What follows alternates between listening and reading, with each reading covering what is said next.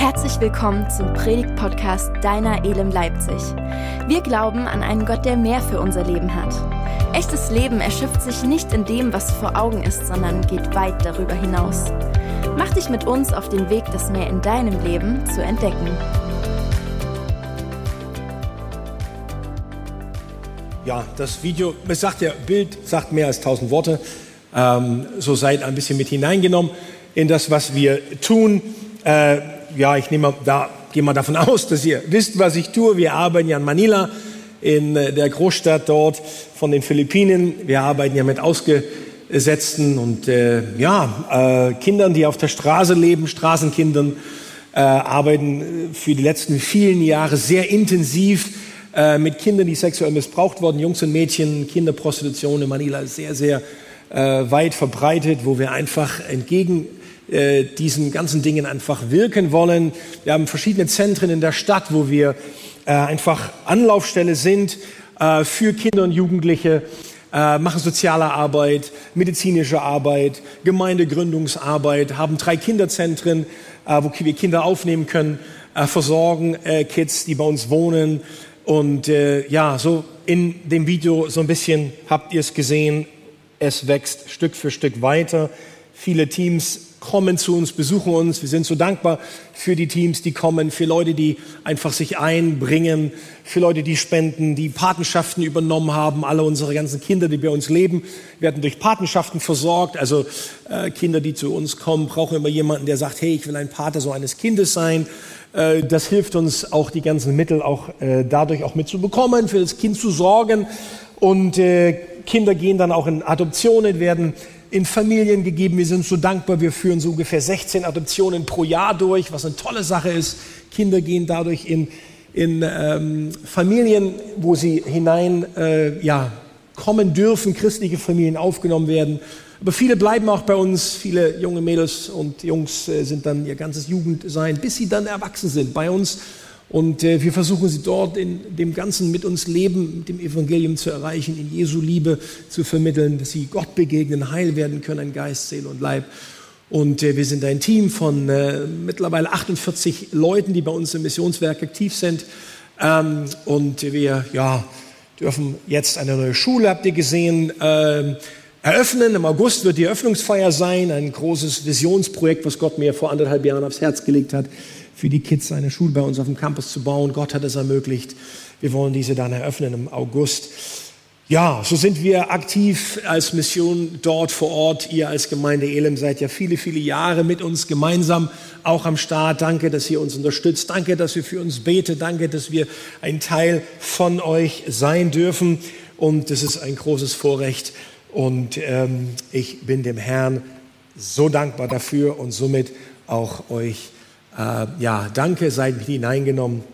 Gott segne euch. Wenn ihr mehr wissen wollt, kommt vorbei, besucht uns, äh, geht auf Instagram, Facebook, äh, was gibt's noch? Äh, äh, YouTube, also Social Medias, äh, liked uns, ja, nehmt euch einfach da Zeit, schaut mit hinein, ähm, so dass ihr vielleicht ein bisschen mehr Informationen habt. Genau. Jetzt möchte ich gerne einen Gedanke weitergeben, ähm, der mir auf dem Herzen ist. Sommerbegegnungen, Marc hat mir gesagt, das ist so ein bisschen das Thema, worum es geht und ich fand, das ist sehr, sehr, sehr passend. Ähm, denn ich hoffe ja und wünsche mir, dass wir immer wieder Begegnungen haben. Miteinander, untereinander, aber vor allem auch immer wieder Begegnungen mit Gott haben. Ich glaube, das ist das absolut Zentralste, dass wir immer wieder Begegnungen mit Gott haben. Leben ist nicht einfach, Leben ist herausfordernd. Wir sind an vielen Brennpunkten unseres Lebens herausgefordert, egal wie weit und wie lange du im Glauben stehst. Ähm, somit Begegnungen mit Gott sind so bedeutend und wichtig. Und ich möchte somit bewusst an diesem Gottesdienst heute nochmal zurück auf ein, ein, ein, eine Begegnung äh, verweisen, die uns in der Apostelgeschichte begegnet 1, begegnet 1, Vers 8, wo es heißt, die Kraft Gottes äh, werdet ihr empfangen, also ihr werdet die Kraft Gottes empfangen, wenn der Heilige Geist auf euch kommt und ihr werdet meine Zeugen sein. Ich glaube, diese Begegnung der Gemeinde, das war ja auch die Geburtsstätte der Gemeinde, die Begegnung des Menschen und der Heilige Geist, das sind zwei Dinge, wenn das aufeinander kommt, dann hat wirklich dann ist wirklich etwas zusammengekommen, was zusammengehört. Der Heilige Geist und der Mensch. Und Paulus spricht ja, oder die Bibel spricht ja von diesen zwei Begegenheiten. Wir glauben an die Taufe im Heiligen Geist. Und dann Paulus aber spricht auch immer wieder von diesem bleibt im Geist, immer wieder erfüllt sein mit dem Heiligen Geist. Und das ist hier etwas, wo ich hinein investieren muss. Immer wieder neu dem Geist Gottes mich zur Verfügung zu stellen, immer wieder mich in seine Begegnung und auch mich auszustrecken nach dieser Berührung des Heiligen Geistes. Und das ist eben etwas, was nicht einmal geschieht, sondern was jedes Mal neu geschehen muss und ich mich immer wieder dessen neu bewusst werden möchte. Und damit ist ja auch etwas verbunden, denn der Text sagt, mit dieser Kraft aus der Höhe wird in mir etwas hineingelegt, was die Bibel hier nennt äh, als Zeugnis. Ich werde durch die Kraft Gottes ein Zeugnis für Gott. Und zumindest soll ich eins sein. Somit bin ich ein Mensch mit einer Botschaft. Und das ist ja erstmal etwas, was wir Menschen sowieso sind, ob wir nun glauben oder nicht. Wir sind Menschen mit einer Botschaft, denn jeder hat etwas, was ihn antreibt. Jeder ist unterwegs, weil er angetrieben ist durch etwas. Und das ist erstmal, ob nun Atheist oder Christ, erstmal völlig gleich. Jeder hat etwas, was in seinem Leben eine, ein, ein Grundelement ist, was für ihn eine Bedeutung darstellt, die ihn in seinem Leben antreibt. Somit ist er ein Zeugnis einer bestimmten Sache. Ich denke, der Unterschied aber eben liegt im Detail. Und wenn wir jetzt unsere Zeit mal nehmen und einfach mal schauen, und ich habe in den letzten ähm, in dem letzten Jahr sehr intensiv mich auch mit einem Stück Generationswechsel beschäftigt, nicht nur, weil ich selber Kinder habe, die in einem Generationswechsel stehen, und zumindest wo ich merke, dass ich und meine Kinder zwei Generationen, da kommen zwei Generationen aufeinander, aber ich ja nun auch mit Kindern und Jugendlichen arbeite und Jahrhunderte Kinder habe, mit denen ich tagtäglich zusammen bin und äh, predige und, und Seelsorge habe und äh, viele Kids und Jugendliche ja in meinem Umfeld habe, Straßenkinder, ähm, vor allem eben, die ja schon auf der Straße groß geworden sind, geprägt sind von verschiedenen Dingen. Und ich mich auch immer wieder dann fragen muss, wie gehe ich denn dann mit dieser Generation um? Ich selber bin ja nicht alt, aber merke trotzdem, dass auch meine Prägung anders ist als die Prägung, die uns ja nun heute begegnet. Und so habe ich mir mal gedacht, Mensch, jede Generation, egal auch in welcher sie ja nun steht, muss ja trotzdem diesem Anspruch irgendwie gerecht werden, nämlich trotzdem ein bleibendes Zeugnis der Güte und Gnade Gottes zu sein. In welcher Form und welche Generation das auch sein mag.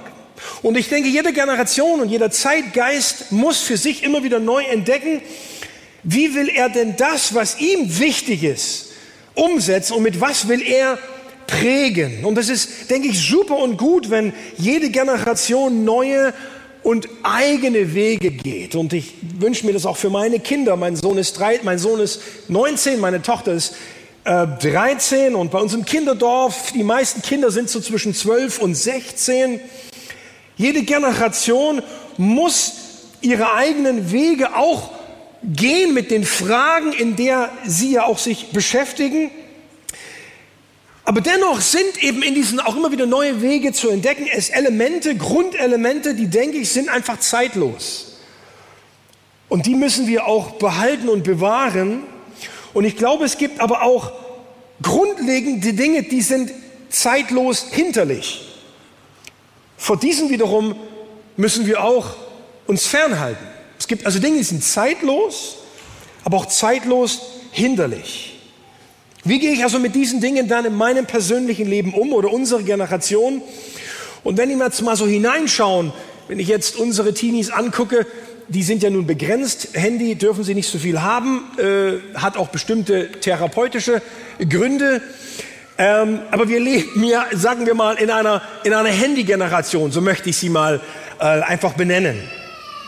Eine Instant-Generation.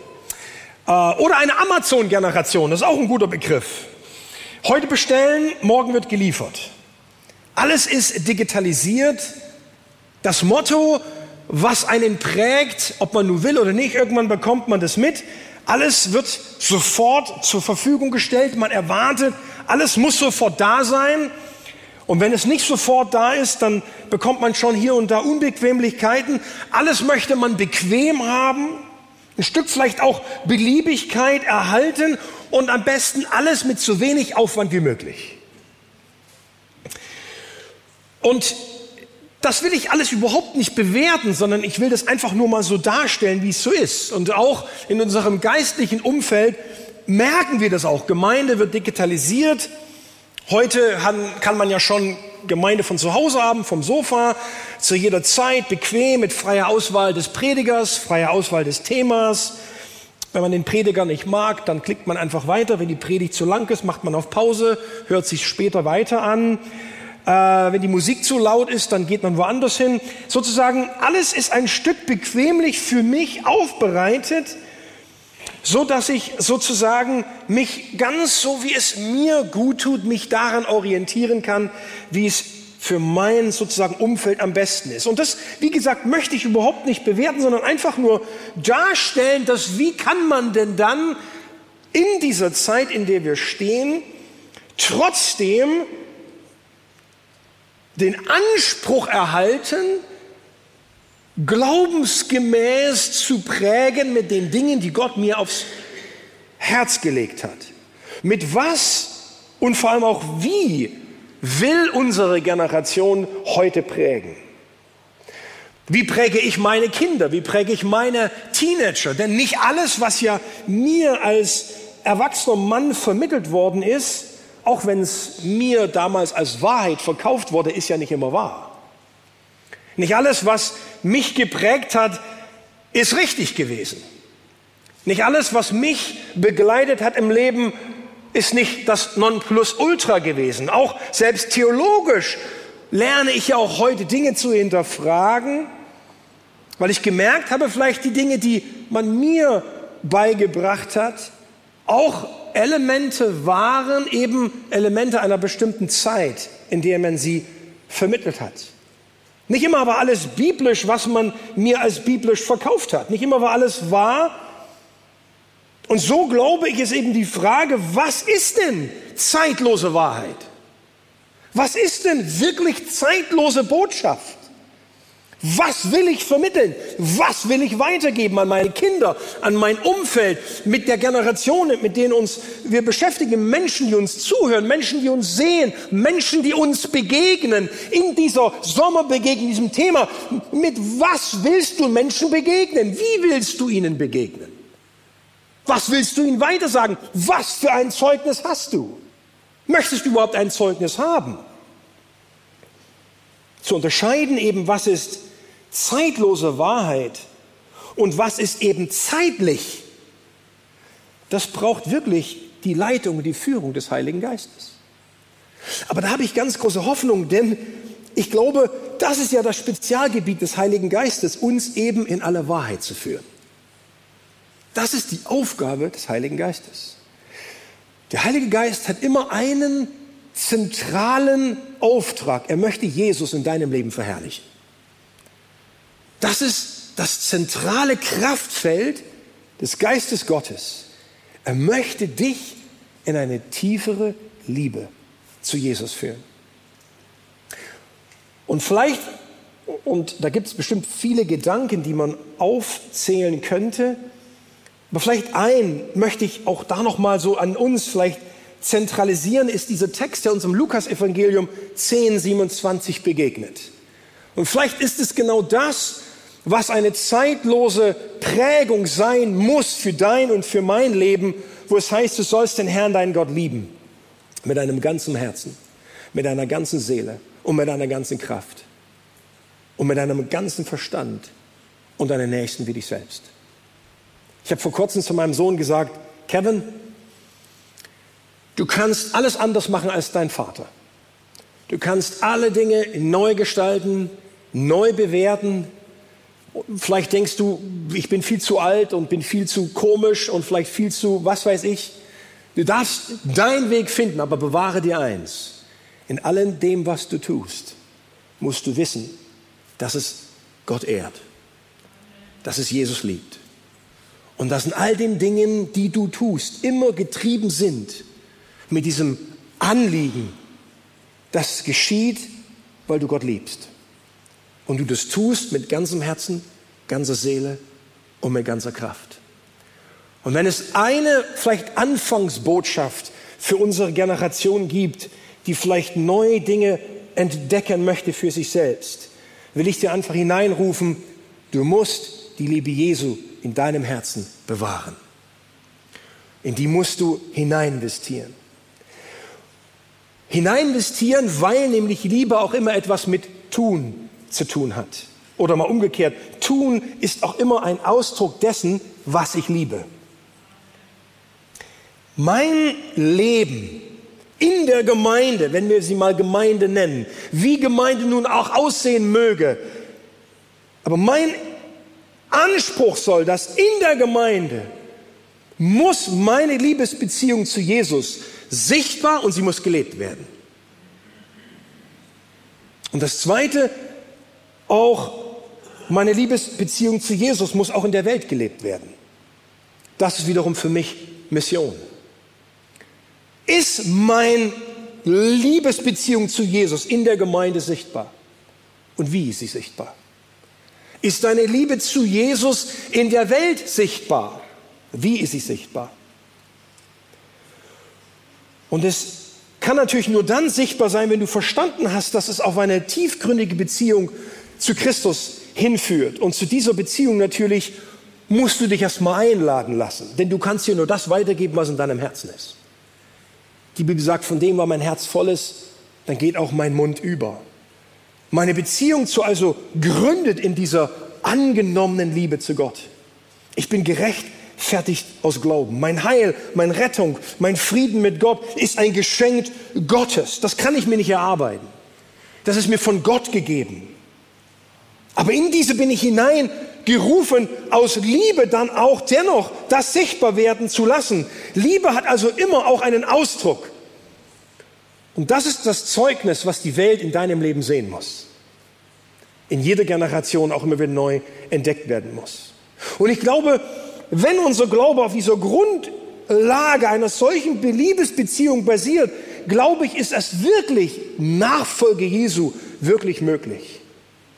Denn so eine Liebesbeziehung lädt zum Handeln ein, macht sie aber davon nicht abhängig. Du wirst eingeladen, mit Gott unterwegs zu sein. Du wirst eingeladen, diese Liebe zu Gott dann auch zum Nächsten fließen zu lassen. Denn das ist ja in dem Text mit verbunden. Gott zu lieben und deinen Nächsten wie dich selbst. Und dieser Gedanke, auch den Nächsten zu lieben, das ist ja nicht der Mission nur überlassen. Es ist ja nicht nur mein Auftrag als Missionar, Menschenbrot zu brechen, sondern es ist unser Auftrag, den Nächsten in der Not wahrzunehmen. Es heißt, brich dem Hungrigen dein Brot. Es heißt, der, der nackt ist, den kleide. Es heißt, der, der ohne Obdach ist, den führe in dein Haus. Es heißt, entziehe dich nicht deinem Fleisch. Wenn du jemand in Not siehst und du handelst nicht, wie kann dann die Liebe Gottes in dir sein? Das ist ein Auftrag, der gilt uns zeitlos. Und den müssen wir individuell in unserer Gesellschaft immer wieder neu entdecken. Aber es geschieht eben nicht aus Aktivismus heraus, sondern eben aufgrund dieses Verständnisses, weil mich die Liebe Christi drängt. Packt ja, sagt ja Paulus. Denn die Liebe Christi drängt mich. So frage ich mich, was drängt uns heute? Was bewegt uns heute? Bin ich bewegt von den Dingen, die Gott bewegen? Mein ganzes Tun soll und muss, aber darf auch immer wieder ein Ausdruck in dieser Generation sein, zu sagen, an meinem Leben soll die Liebe Gottes sichtbar werden. Und je mehr wir ja Gott lieben, umso mehr fließt diese Liebe ja zu unserem Nächsten. Und das ist ja unser Auftrag. Und so wird ja Mission wiederum praktisch erfahrbar. Denn Mission ist ja nicht sozusagen ein Punkt, den ich irgendwie noch mit dazu nehme, sondern mein ganzes Leben in sich selbst muss missionarisch orientiert sein. Denn mein missionarisches Leben ist ein Zeichen meiner Liebe zu Gott. Denn Gott zu lieben mit ganzem Herzen, ganzer Seele und ganzer Kraft hat eben eine praktische Komponente, die zum nächsten überfließt. Und das muss jeder in seiner neuen Generation entdecken und vor allem in der Generation, wo es so sehr viel um Beliebigkeit geht, um Bequemlichkeit geht. Auch das soll ja gar nicht falsch sein. Ich möchte das ja gar nicht bewerten, aber ich glaube, dass die Liebe, die Gott hier anspricht, auch immer eine Liebe sein wird, die von dir Opferbereitschaft erwartet. Egal in welcher Generation. Liebe ist immer ein Ausdruck, wo ist dein Herz? Muss immer ein Ausdruck sein von dem, was ist dir wichtig?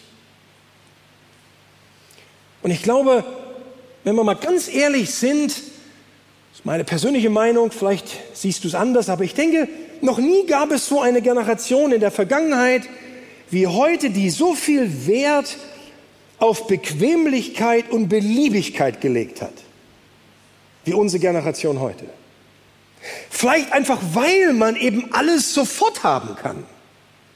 Was man nicht mag, schickt man Postwenden wieder zurück.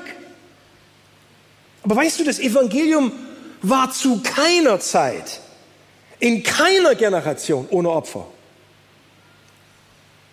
Die ganze Liebe Jesu in jeder Generation immer wieder basiert auf der größten Opferbereitschaft, die je der Menschheit begegnet wurde, in dem Kreuz Christi, wo Jesus für uns sich hat hingegeben. Und das feiern wir im Abendmahl, wie jetzt gerade eben immer wieder. Und wenn du das Abendmahl nimmst, so wie es wir gerade getan haben, glaube ich, ist es auch ein Ausdruck meiner Opferbereitschaft zu Jesus. Denn der, der Christus nachfolgt, er nehme sein Kreuz auf sich und folge ihm nach. Auch das gehört dazu. Das Evangelium ist zwar ein kostbares Geschenk, aber es ist sehr teuer erkauft. Ich wünsche mir, und das ist ein, ein Gebet in, in meinem Herzen, was hoffentlich ich vermitteln kann, aber auch meinen Kindern und Menschen, die mir begegnen, dass die Gottesliebe zu mir niemals ein Ruf zur Bequemlichkeit wird. Dass meine Generation, in der ich jetzt lebe, so toll wie das ist, alles sofort haben zu können, bequem haben zu können, entspannt Dinge anzugehen. Das ist auch alles toll, ist auch gut. Aber dass es mir nicht meinen Ruf zur aufopfernden Liebe raubt. Lasst uns nicht in diesem Geist, in der wir heute leben, uns diesen Ruf zur aufopfernden Liebe rauben. Ich glaube, Gottes Liebe ist eben immer, wenn sie echt ist, eine Liebe von ganzem Herzen. Eine Liebe von ganzer Seele, ganzer Kraft und ganzem Verstand. Mein Glaube, meine Nachfolge, meine Beziehung zu Christus darf dem Verlangen der Bequemlichkeit und der Beliebigkeit nicht nachgeben. Die Bequemlichkeit der Generationen, denen wir vielleicht heute begegnen, darf nicht Jesus von seinem rechtmäßigen Platz rauben, sondern muss immer wieder hören, auch heute gilt noch, das Kreuz auf sich nehmen und Christus nachfolgen. Das ist natürlich unangenehm, weil man Dinge sofort erwartet, weil man es so gerne sofort möchte. Die Versuchung besteht eben darin, das eigene Leben zu lieben, indem man die Schmerzen und die Verluste des hingegebenen Lebens umgehen möchte. Man hält es nicht mehr aus. Man, man, man schickt ein Gebet und wenn Gott nicht sofort antwortet, dann habe ich ein Problem. Weil ich bin es gewöhnt, wenn ich etwas bestelle, wird es morgen geliefert. Und wenn ich ein Gebet schicke, dann hat der Herr doch geschwind, doch bitte meinen Zeitplan einzuhalten. Und wir, wenn wir ehrlich sind, kommen in so manche Bedrängnis, wenn wir merken, dass der Herr nicht in der Geschwindigkeit reagiert, wie ich es gerne hätte. Auszuhalten, harren im Gebet, zu warten und zu hören und auch mal anzu anzunehmen und zu akzeptieren, dass Gottes Liebe nicht sich darin widerspiegelt in der Geschwindigkeit, in der er mir antwortet. Er ist auch gar nicht verpflichtet, mir alles zu erklären und deutlich zu machen, sondern eben opferbereit zu sagen, Herr, ich will auf dich warten. Und das ist etwas, was wir uns bewahren müssen, weil es in der Zeit, in der wir leben, so schnell von uns genommen werden kann. Bedrängnis, Unbequemlichkeit, Nöte sind ja auch Dinge, an denen wir oft ja auch ein Stück Liebe messen. Das begrenzt ja schon unsere eigenen menschlichen Beziehungen. Wenn ich nicht alle Dinge entdecke oder erlebe, wie ich sie mir gerne möchte, fange ich an, die Liebe des anderen zu zweifeln. Und wenn wir das schon auf unserer menschlichen Ebene tun, wie leicht kann das in mein Glaubensleben auch hineinkommen?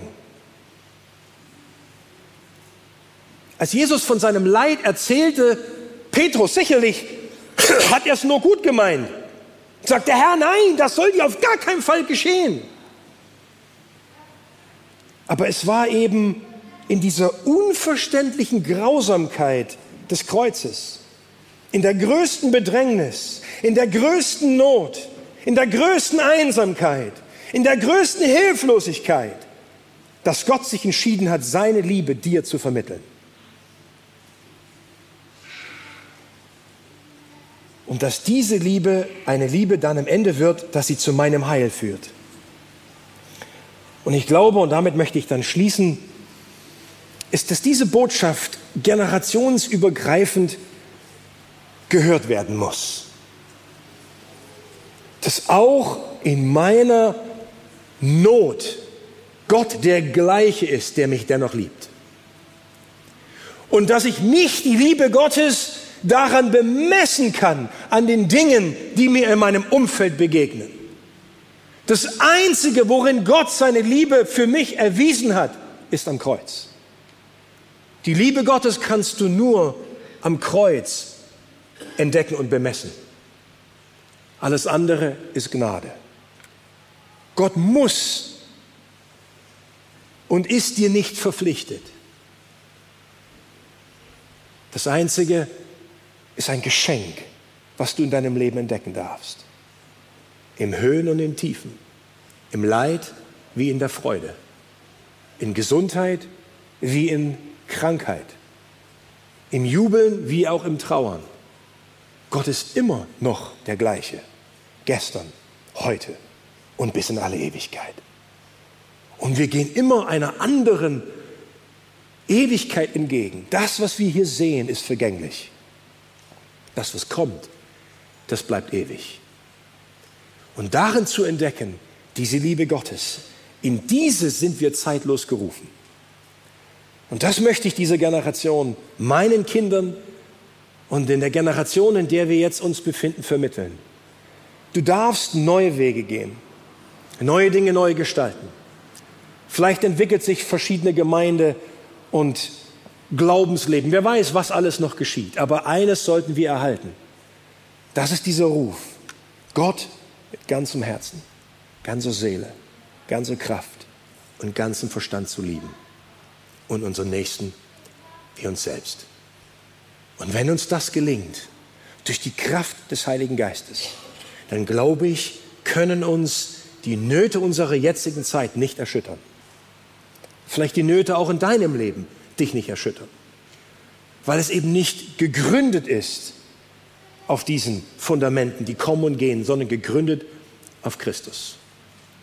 Dazu seist du zeitlos eingeladen, die Kraft Gottes auch heute wieder für dich anzunehmen und dich einladen zu lassen vom Heiligen Geist.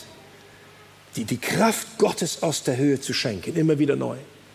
Damit du dieses lebendige Zeugnis, diese Liebe, Gott, diese Liebe Gottes nicht nur bist, sondern es eben auch bleibst. Dazu sei gesegnet. Amen.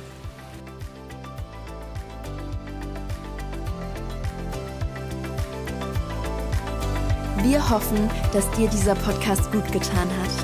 Und wir würden uns freuen, unter podcast.elem-leipzig.de von dir zu hören oder dich persönlich bei uns in der Elem kennenzulernen. Alle weiteren Infos zu unserer Kirche findest du auf unserer Website elem-leipzig.de.